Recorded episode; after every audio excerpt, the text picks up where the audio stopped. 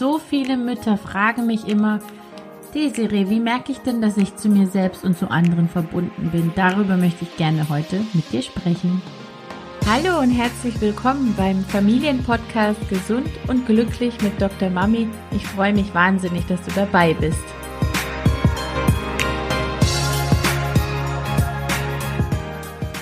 Mein Name ist Desiree Ratter, ich bin dreifache Mutter und Kinderärztin. Ich helfe Müttern dabei, ihren Kindern eine glückliche und gesunde Kindheit zu schenken, ohne dabei selbst auf der Strecke zu bleiben. Als ich in der Klinik war, lief ich durch die Empfangshalle und die Dame an der Pforte schrie mir hinterher auf Bayerisch, Frau Rattay, sagen's mal, warum sind's eigentlich so schwarz? Also auf Hochdeutsch hat sie mich gefragt, Frau Rattay, warum sind Sie eigentlich so schwarz? Mein Mann und ich haben uns angeschaut und waren schon sehr erstaunt über die Lautstärke, in der sie das quer durch die Halle geschrien hat und noch mehr um die Wortwahl, aber ich kannte die Frau sehr gut, ich mochte sie sehr, sehr gerne und ich wusste, wie sie es gemeint hat und konnte diese Neugierde auch verstehen. Und so kamen wir ins Gespräch über meinen kulturellen Hintergrund und über meinen Lebenslauf. Und es war sehr nett. Ich habe darüber bereits mal mit einer anderen Freundin von mir gesprochen, die auch multikulturell aufgewachsen ist, selber ständig auf ihre Hautfarbe und ihre Frisur angesprochen wird, auch manchmal so ungeschickt, wie das bei mir der Fall war. Und bei ihr ist es so, dass sie dafür überhaupt kein Verständnis hat und das als rassistische Geste deutet.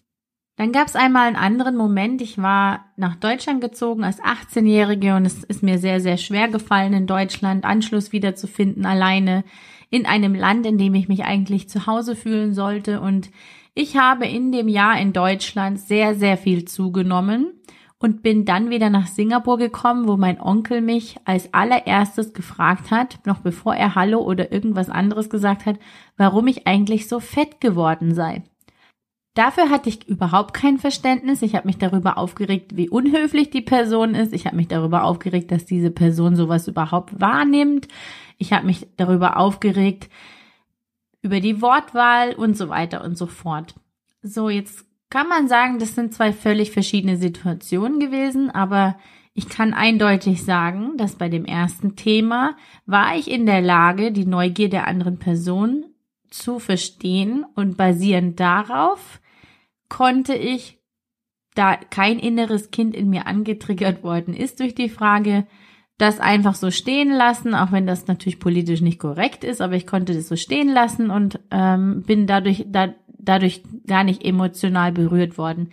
In der zweiten Situation ist mir das nicht gelungen, in dieser Art und Weise auf die Neugierde meines Onkels zu reagieren, weil mein inneres Kind mit den inneren Komplexen, die ich zu dem Zeitpunkt hatte, weil ich mir, glaube ich, 15 oder 20 Kilo in einem Jahr, ähm, im ersten Jahr meines Studiums, durch Frust angefuttert hatte. Ich konnte keine Verbundenheit herstellen. Ich bin direkt auf die Palme gegangen und ähm, blieb da, glaube ich, auch eine Weile lang. ähm, hatte mich entschlossen, dass ich jetzt ähm, den Bonkel respektlos fand und eigentlich gar nicht mehr so cool. Und die Situationen, die kommen immer wieder in meinem Leben, aber auch sicherlich in deinem Leben vor, dass es manchmal Dinge gibt, die andere Leute sagen, bei denen du cool und verständnisvoll bleibst. Und manchmal gibt es Dinge, wo du einfach dich angetriggert fühlst und eben nicht mehr dich mit deiner Mitte äh, den anderen gegenüber zeigen kannst. Und es ist sehr spannend, wenn wir die Situationen für uns analysieren und sie als Chance für eine persönliche Weiterentwicklung sehen. Das geht natürlich nur, wenn man auch bereit ist, sich selbst zu reflektieren und jede dieser Momente als Lernchance anzusehen.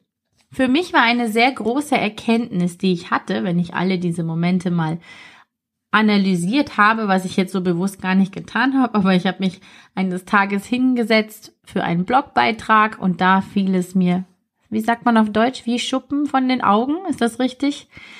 Ähm, dass Verbundenheit durch ein tiefes Verständnis auch vom anderen Menschen entsteht, aber auch durch die eigene Verbundenheit.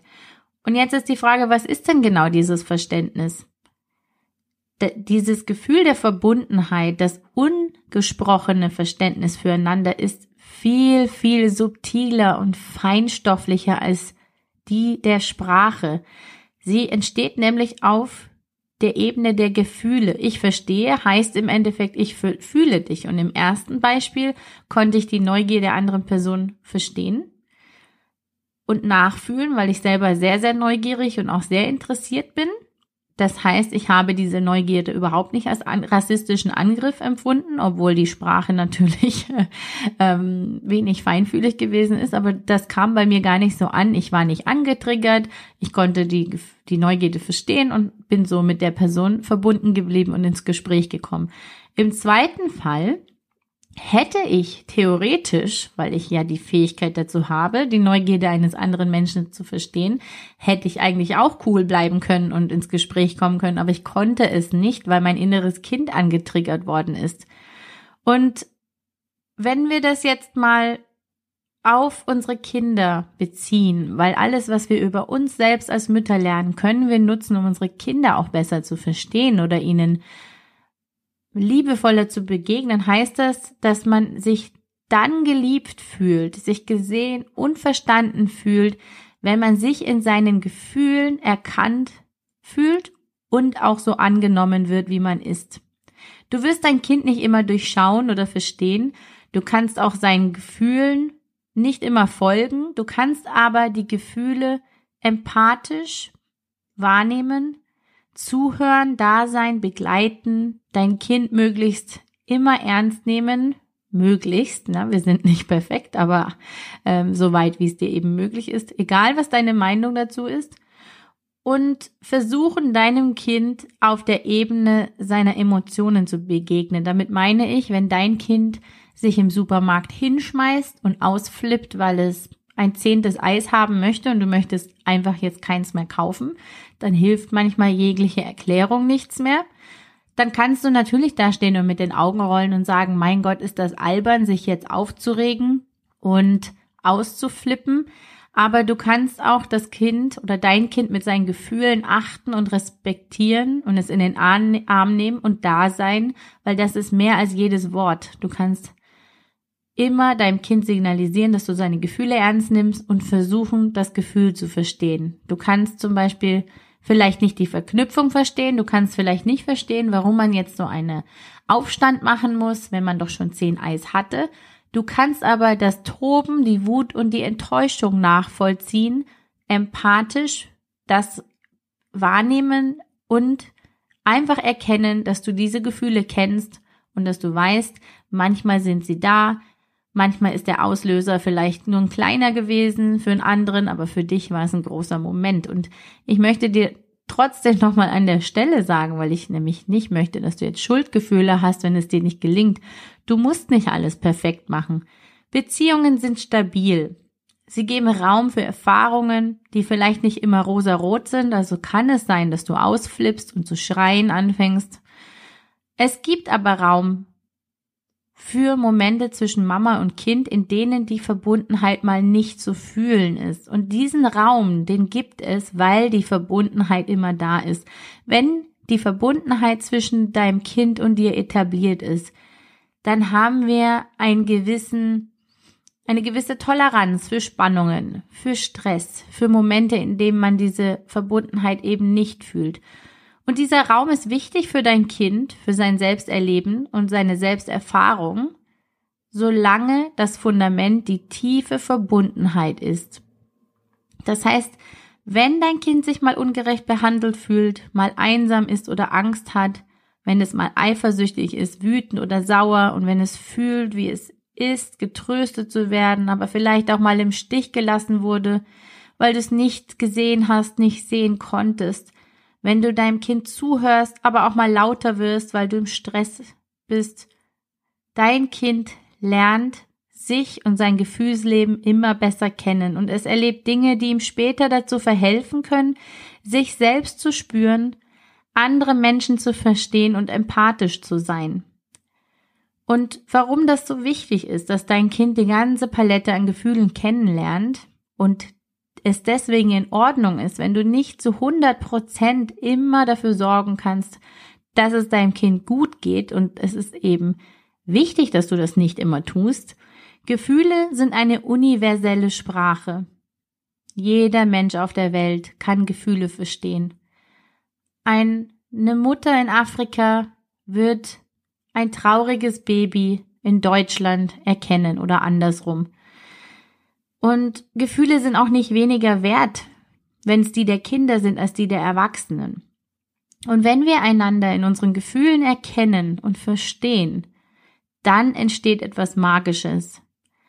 Die tiefe Verbundenheit zwischen uns Menschen, aber auch die zu uns selbst. Und das ist wahnsinnig wichtig. Und wenn mich nochmal jemand fragt, wie erkenne ich eigentlich die tiefe Verbundenheit zu mir selbst oder zu anderen Menschen? Dann würde ich sagen, so ganz kann, kann man das ehrlich gesagt nicht trennen, weil die tiefe Verbundenheit zu einem anderen entsteht durch die tiefe Verbundenheit zu uns selbst und, und andersrum. Und man erkennt sie an der Neigung, Menschen zu bewerten, verurteilen, auszuflippen, wenn sie bestimmte Frage stellen oder bestimmte Vermutungen an den Tag legen. Man erkennt sie daran, wie geduldig man mit seinen Kindern umgehen kann. Man erkennt sie an dem Frust der Kinder. Man erkennt sie daran, wie häufig lästere ich über jemand anderen. Wie häufig habe ich mich getäuscht in jemand anderen? Das heißt, ich hatte Vorurteile, ich habe jemand abgewertet oder bewertet. Man erkennt sie in der Möglichkeit und in der Fähigkeit, jemand anderen zu vergeben und eine zweite Chance zu geben. Das heißt nicht, dass man sich immer mit Menschen umgeben muss, die einem nicht gut tun. Das heißt auch nicht, dass man sich mit Leuten umgeben muss, die einem tiefen Schaden zugefügt haben. Meine persönliche Überzeugung ist, und da ist vielleicht nicht jeder meiner Meinung, das ist auch in Ordnung, vielleicht liege ich auch falsch, aber aktuell ist meine persönliche Überzeugung, dass jemand, der mit sich selbst tief verbunden ist, es viel leichter hat, loszulassen, loszulassen von seinen er Erwartungen, von seinen schlechten Erfahrungen, loszulassen von Groll auf andere Menschen. Und ich denke, wenn du selbst herausfinden willst, wie gut du mit dir und mit anderen verbunden bist, dann kannst du dich einfach mal selbst in Konfliktsituationen beobachten. Du kannst beobachten, wie du mit anderen Leuten umgehst, wenn du sie schon kennst oder noch nicht kennst. Du kannst beobachten, wie oft du Konflikte und in welchen Situationen du Konflikte mit deinem Kind hast. Und ich denke, dass wir sehr, sehr viel daraus lernen können, wir Mütter oder überhaupt wir Erwachsene. Und dass wir daraus einen immensen Antrieb finden, uns weiterzuentwickeln. Weil tiefe Verbundenheit zu uns selbst, das erreichen wir nicht, indem wir für unsere Kinder was Bestimmtes sein wollen, das erreichen wir, indem wir uns in unserer eigenen Fülle erleben wollen und andere Menschen in ihrer eigenen Fülle erleben möchten. Ich glaube, gerade in dieser Selbstoptimierungsfalle, in der viele Menschen heutzutage, insbesondere auch Eltern stecken, ist es wichtig, jetzt nicht noch einen Punkt auf die Agenda zu nehmen, ähm, in der steht, ich möchte eine bessere, mehr verbundene Mutter sein, weil ich dann besser für mein Kind bin.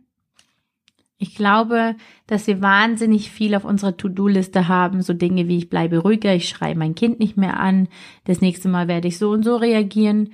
Ich glaube, das wirklich wichtige Commitment, das wir für uns selbst machen müssen oder auch für die Menschheit im Endeffekt, ist, dass wir versuchen, so viel wie möglich eingebettet in dem normalen Leben, in dem wir natürlich stecken, in der Gegenwart zu bleiben und im Hier und Jetzt, weil im Hier und Jetzt, und darauf bin ich ja schon im, letzten, in der letzten Podcast-Folge eingegangen, im Hier und Jetzt finden wir die Verbundenheit, die jeder Mensch sucht. Und manche sind sich darüber schon bewusst und manche noch nicht. Und auch das ist ein Reifeprozess, das ist in Ordnung. Aber im Hier und Jetzt das ist, wo wir spüren, was wir suchen.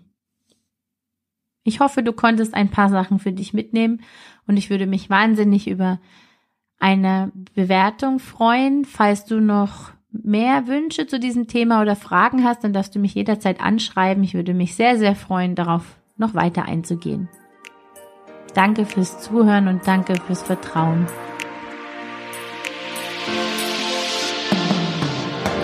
Das war's für heute beim Familienpodcast Gesund und Glücklich mit Dr. Mami und ich freue mich auf das nächste Mal. Ciao!